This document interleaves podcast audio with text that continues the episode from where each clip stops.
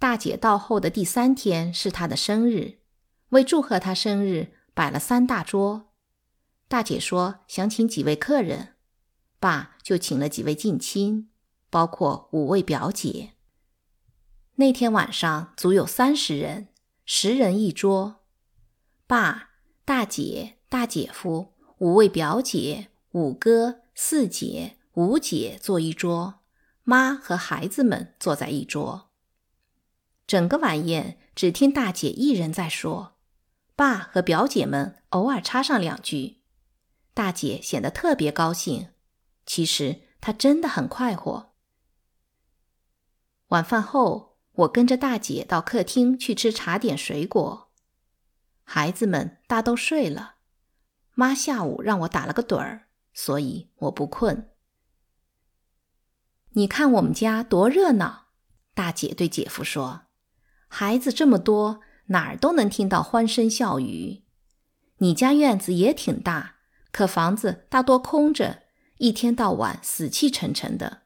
要那么大院子有什么用？大姐转向爸说：“我常说，听小孩哭都比听大人说话舒服。他们毕竟单纯，无忧无虑，难怪祖宗把人丁视为第一鸿运。”冯表姐打断大姐的话头，说：“我看不见的。中国人那么看重钱，可有多少父母不得不眼看着自己的孩子死掉，因为他们穷。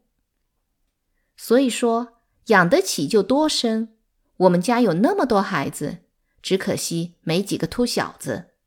闺女大了都得嫁出去，我这些妹妹们一结婚，家里也就冷清了。爸。”六妈有个儿子留给了他妈，是真的吗？他说：“姥姥舍不得孩子走，他得待在姥姥家。”爸说：“他几岁了？”大姐问。“快六岁了。”六妈回答。“该上学了。”大姐说：“有钱人家的孩子六岁该请先生教书了，你该让他今年就念书。跟你妈说说，明天就把他接来。”就说他大姐想见他，告诉你妈，六岁的孩子该学四书五经了。爸，你是什么时候学的？我是六岁开始学的。爸说，你儿子也该这时候学，他得步你之后尘。我是他大姐，得帮帮他。我们尽快接他来，要不明儿早晨、下午就可以见奔先生了。晚上我们庆贺一下，你看怎么样，爸？明天我没事，你要是愿意，就把他接来。款宴我看别麻烦了。爸说：“怎么着也得意思意思。我记得《论语》中讲，有一次子贡要把告祭祖庙的活羊弃之不用，子曰：‘次也，尔爱其羊，我爱其礼。’孔子都讲形式。”我们天生就是享乐的，酒又能助兴，你说呢？大姐说：“俗话说，当官的喂嘴，做贼的喂饱。”五妈说：“当然，可以说活着就是为了吃饱肚子。”大姐说：“你脑子可真好使，要是在西洋，准能当个大思想家。”冯表姐开玩笑说。我可不懂什么是思想家，没学过这词儿。不过我相信他一定是了不起的人，熟知人情世故。言归正传，明天怎么着？爸已经答应摆一桌，就这样啦。明天记着来，为给爸省点钱，就不发帖子了。三妈坐在大姐旁边，一句话也不说。大姐突然注意到她，说。三妈，你能不能行行好？明天让厨子多弄几个好菜，他最听你的话，你也会支持他。我向你担保，吃了饭就玩麻将，赌大点，把我男人的钱都赢了去，我才高兴呢。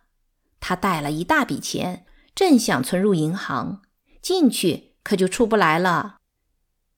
这可是你说的。三妈说：“一言既出，驷马难追。”我要是赢不了，跟你没完。大家都笑了。五妈，你一定得来啊！我听说你打的特好，想跟你学几招。过了明儿个我就没事儿了，请你和我一起去看戏。这几天演什么戏呢？大姐说：“你爱看《借东风》吧？谭鑫培演的孔明，那可绝了。赔了夫人又折兵的周瑜是谁扮的呀？”一位表姐问。“这不需名角。”二流戏子就行了，吴妈说：“下一出是谭鑫培的击鼓骂曹，可得看。那祢衡机智过人，赤身露体，边击鼓边大骂曹操，真过瘾。就着还在北平，我得多看几出好戏。在别处可不像北平，想看戏都没地儿去。跟广州，我老想看戏。四妈。”我记得我结婚前老跟你一起去看戏，那些日子可真叫人忘不了。大姐说，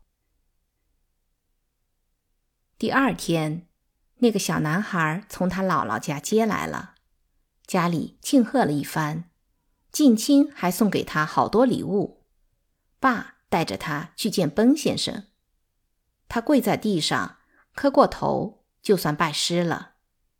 奔先生每天教他认字，可他对学习一点兴趣没有。虽然大家伙儿都说他六岁，可他看上去就像有八九岁了。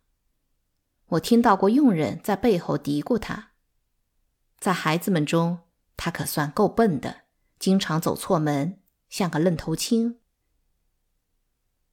第三天早晨，我在妈屋里玩木偶。五妈在帮妈梳头，他们谈起昨天的事儿。